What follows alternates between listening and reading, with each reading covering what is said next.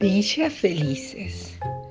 Había un remoto lugar, tierra dentro del desierto, un pueblo llamado Villa Felices. La vida de los habitantes de este lugar había transcurrido siempre en forma tranquila, relajada y feliz. Así que este pueblo no conocía ninguna otra emoción más allá de la felicidad. Cierto día pasó por allí un chamán errante como era de esperar, porque así hacían en aquel lugar con todos los errantes, el chamán fue muy bien recibido. La misma noche que llegó le prepararon una gran fiesta.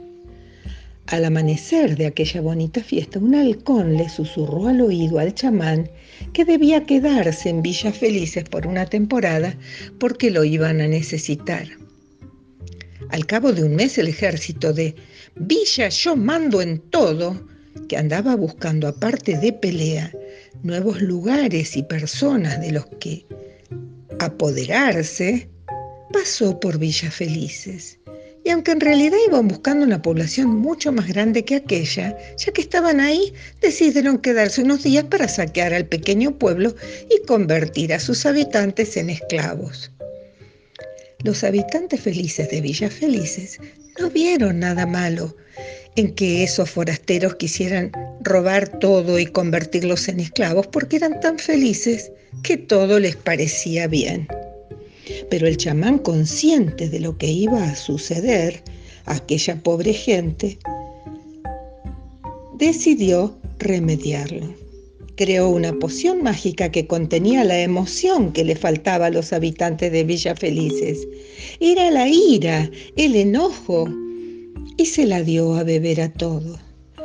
Claro, cuando los habitantes de Villa Felices hubieran sentido la ira, se dieron cuenta de que eso era lo que necesitaban para ver a esos soldados malandrines que le roba, iban a robar todo lo que tenía y los convirtieran en esclavos y no era bueno. Así que se enojaron muchísimo. El chamán, que era muy astuto, trazó un plan para salvarlo.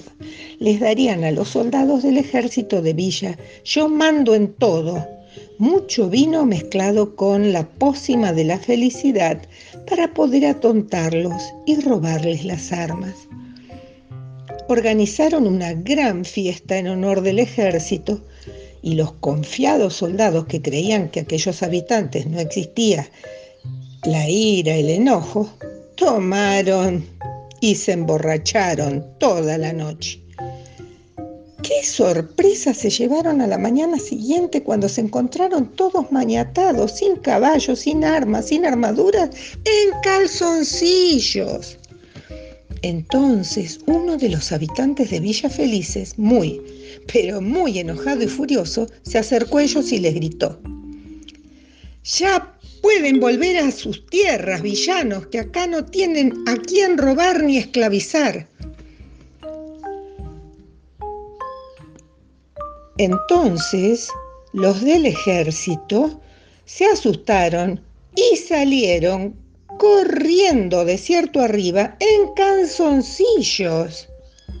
Al poco tiempo el efecto de la pócima desapareció y volvieron a ser los habitantes felices que siempre habían sido. Eso sí, le pidieron al chamán que les hiciera unos cuantos frascos de pócima de la ira por si algunos otros malhechores venían a asaltarlos y convertirlos en esclavos.